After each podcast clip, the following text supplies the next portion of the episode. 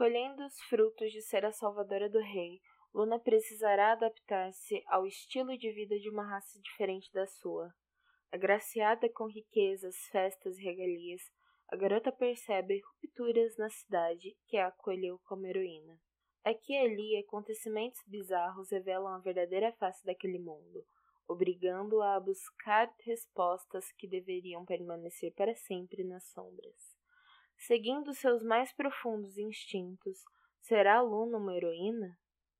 Oi, eu sou a Carol. Bem-vindos ao Chá da Tarde a gente tem muita coisa para conversar hoje. Primeiro, que eu não estava esperando pegar uma distopia logo na primeira resenha. Mas a vida é essa, né? Então, pra gente não ter dúvidas sobre o que, que eu vou falar no livro, eu vou explicar o que, que é utopia, o que, é distopia, como funciona esse mundo e depois eu falo das minhas opiniões. Então vamos lá. É, utopia é um mundo perfeito, é um mundo idealizado onde nós não temos guerra, não existe fome, não existe pobreza e que as pessoas têm condições de ter uma vida amplamente feliz.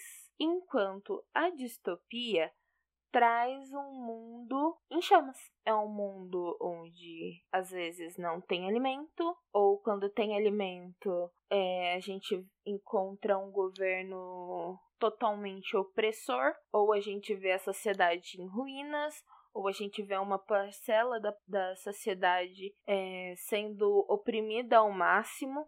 A gente tem que entender que as distopias é, semelhantes ao fruto podre, traz sim uma sociedade com muitos problemas, mas nós vamos enxergar essa sociedade do ponto de vista de um personagem que às vezes não ajudou a fundar essa sociedade. Ele só foi inserido dentro dela e ele enxerga ela como o melhor jeito de funcionar, ou ele não enxerga ela como o melhor jeito, mas também não vê outras formas de mudá-la. Então, a gente chega na Grande Planície. A Grande Planície é uma sociedade dividida racialmente em três níveis. A galera que tá lá em cima são os evoluídos, e eles moram na Cidade Celestial. No meio moram os albas, que vivem na cidade de soberania. E embaixo, na base, fica a cidade de Luna Elumen, que eu não sei se eu estou falando certo. Qualquer coisa, desculpa aí, autor. Na cidade de Luna Elumen vivem os Yacintum. Bom, no geral, todas as raças são meio parecidas, com exceção de alguns aspectos que não foram descritos no livro, então eu não tenho como contar para vocês quais são essas diferenças. Mas a única coisa que eu posso falar que realmente é diferente é que os Yacintuns sangram azul. É, os Yacintuns vivem uma vida pacata e pobre. Eles não têm muita coisa, pelo que eu entendi, não tem muita fartura, mas dá para viver. Todos eles compartilham um sonho que é receber um passe. O que é o passe? O que liga os três reinos é um elevador de vidro com uma árvore na porta, que por acaso é a bandeira do reino. E esse elevador sai da cidade dos Yacintons e leva até a cidade dos Albas, e da cidade dos Albas até a cidade celestial. Quando você ganha esse passe, que é dado pelo governo Alba, você tem o direito de deixar a tua casa e ir para a soberania. Soberania é descrita como uma cidade incrível. É uma cidade linda, cheia de fartura. Os Yacintos acreditam que para você ascender socialmente, você precisa ser notável de alguma forma. Falando nisso, que a gente começa a conversar sobre a história do livro. A personagem principal é a Luna. A Luna é uma menina Yacintum que é muito inteligente, que foi treinada em luta pelo mestre dela, que por um acaso ganhou um passe e foi para a soberania. E ela tem um pai que acabou de morrer, que sonhou a vida inteira e buscou loucamente esse passe, mas não conseguiu, como tantos outros. Normalmente esse passe ele é entregue apenas para pessoas mais velhas que de alguma forma, como eu disse antes, são notáveis, mas esses passes são muito raros. Então não é sempre que um Yacintum ganha. E depois que ele ganha esse passe, ele pode escolher se ele vai ficar em Luna Element ou se ele vai ascender. Só que, se ele decidir que ele vai embora, tudo que ele tinha fica para trás. Então, esposa, filho, irmão, mãe, todo mundo fica lá embaixo. Só ele ganhou aquele passe. Então ele vai sozinho. A questão é que tem-se esse pensamento de que soberania é tão incrível que ninguém recusa e todos os seus familiares, por mais que eles vão sentir falta de você, eles não impedem que você vá. Eles te dão força. E a Luna é diferente porque a Luna não pensa que as pessoas deviam passar a vida é, desejando ir para a soberania porque elas acabavam esquecendo de viver aquela vida. E ela censura os irmãos por quererem ir para a soberania, ao mesmo tempo que ela também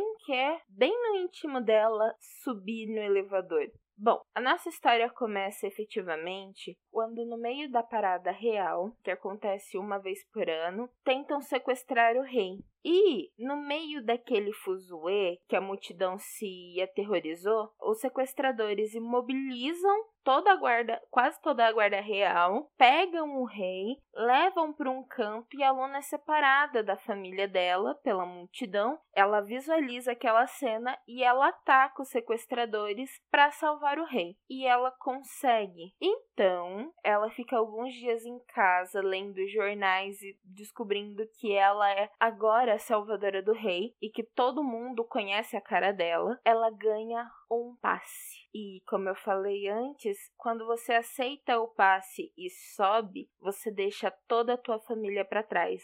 E a Luna tem mãe e dois irmãos. A princípio ela não quer ir, mas a mãe dela acaba convencendo ela. Então ela junta os poucos pertences que ela tem, guarda a foto do mestre dela e leva. E acompanha um guarda muito esquisito. Bom, eles vão, eles caminham até a frente do elevador e quando eles chegam lá, ele fala que ela não pode levar nada de Luna Element. E nesse ponto você descobre que os Albas provavelmente sabem tanto sobre os Iacintos quanto os Iacintos sabem dos Albas. Então a Luna tira todas as roupas dela, ela pega as roupas que lhe foram oferecidas. Ela tá vendo aqueles poucos pertences dela serem jogados fora quando ela consegue resgatar a foto do mestre dela. Então ela sobe. Logo que ela chega, ela tem uma sensação muito opressora daquele lugar. Tudo nele parece que faz mal para ela, e ela não sabe de onde vem essa sensação. Acontece uma festa em homenagem a ela, e aí ela tá parada na frente do salão daquele monte de gente que ela não conhece e ela tá atrás de pessoas iguais a ela. Quando a rainha nota que ela tá procurando outros Yacinthons, ela aponta onde estão esses Yacinthons. E eles estão limpando o chão e todos eles parecem muito magros e assustados. Então, o mesmo guarda que escoltou ela até a cidade dos Albas. Quando ele vê ela conversando com a rainha, ele vai até ela e atira para dançar. E eles estão dançando, trocam umas farpinhas ali e aqui. Quando ela vê que tem um Yacinto muito velho, muito magro, encarando ela, e aí ele cai e ela vai correndo tentar ajudar ele, porque a Luna é assim, e no meio do caminho ela esbarra é, num negócio que eu não lembro agora o que, que era. E ela abre um corte. E de repente todo mundo encara ela com a cara muito estranha. Rapidamente ela é retirada dali, levada para o quarto, onde o ferimento dela é tratado e ela melhora. De noite, a rainha vem até o quarto dela e entrega para ela uma chave. Ela fala: no momento certo você vai saber para que, que é isso. E a Luna tá achando tudo aquilo muito esquisito. Acontece tudo isso em pouquíssimos dias.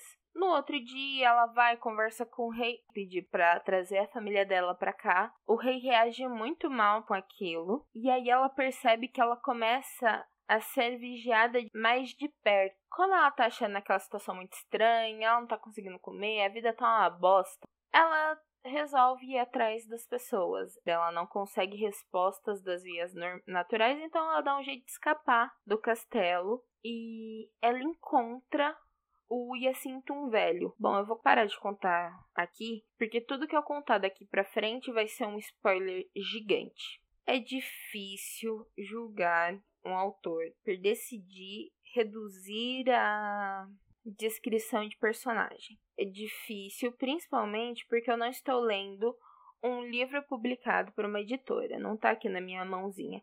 O livro que chega na nossa mão, o livro que vai para a estantezinha da Saraiva, não é o livro que a escritora escreveu antes de publicarem. Esse livro vai ser revisado trocentas mil vezes, esse livro vai ser cortado, esse livro vai ser editado, esse livro vai ser diagramado, para só então ser impresso. Eu tenho alguns problemas com a protagonista por questões simples e altamente pessoais. Eu acho a Luna um personagem genérico demais para uma protagonista. A Luna não tem muitas características e eu sei que nenhum dos personagens descritos tem muitas características, mas todos eles trazem uma personalidade ao agir que para mim conta muito. A Luna não. A Luna, a particularidade dela é que ela é grossa o tempo inteiro. E eu não tô falando que ela deveria ser menos grossa. Não, é que a Luna, todas as decisões que ela toma, ela toma de forma extremamente enérgica e vai ser assim porque eu quero que seja assim. Então, é, ela age como se ela tivesse muito acima daquela sociedade. E isso não seria problemático se ela sofresse as consequências por agir desse jeito. Mas ela não sofre. É quase como se eles têm regras sociais que se aplicam a outras pessoas, mas essas regras sociais não se aplicam. Agora, quem tem uma construção interessantíssima é a rainha.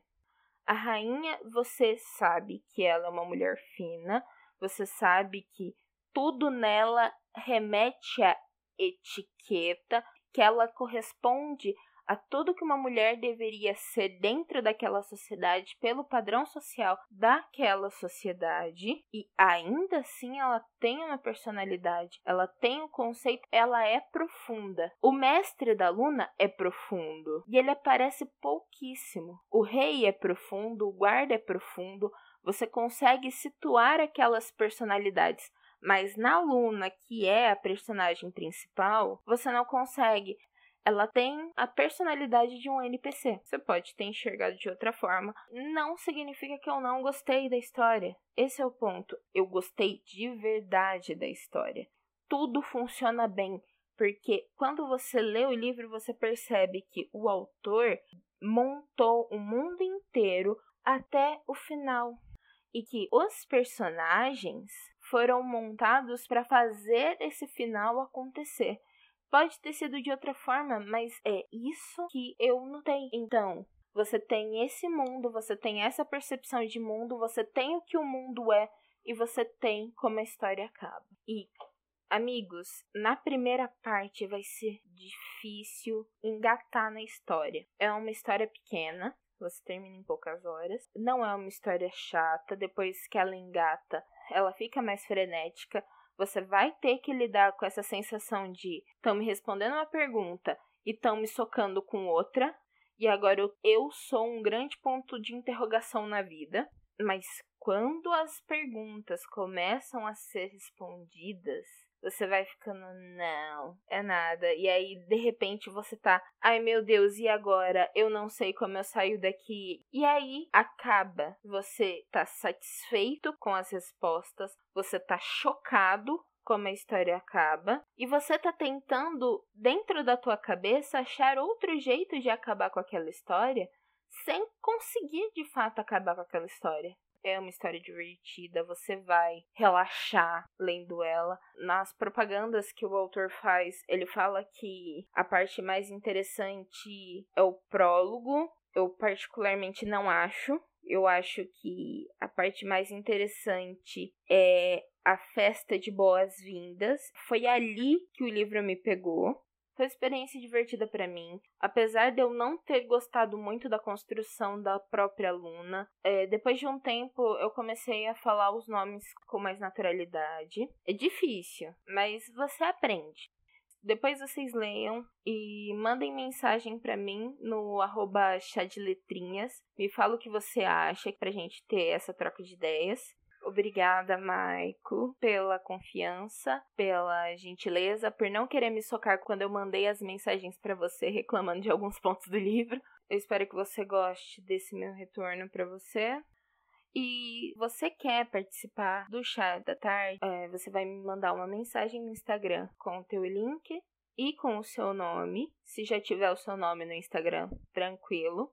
Ou você vai me mandar um e-mail da mesma forma, com o seu nome e o link do teu livro. Eu vou ler, vou fazer a minha resenha, vou, vou passar as minhas considerações para você e vou publicar aqui. Importante, não esqueçam de me seguir no Instagram, dar curtir aqui nesse vídeo, compartilhar com um amiguinho para dar uma força para o autor também, porque se com base nesse vídeo a pessoa tiver vontade de ler o livro dele, eu já fiz o meu trabalho. É, se inscreve no canal, assina o sininho Dê o seu feedback para mim também, se tem alguma coisa de errado com a forma que eu estou gravando, porque eu ainda estou testando. Não esquece de deixar a tua xícara na pia. Um beijo, até sexta-feira.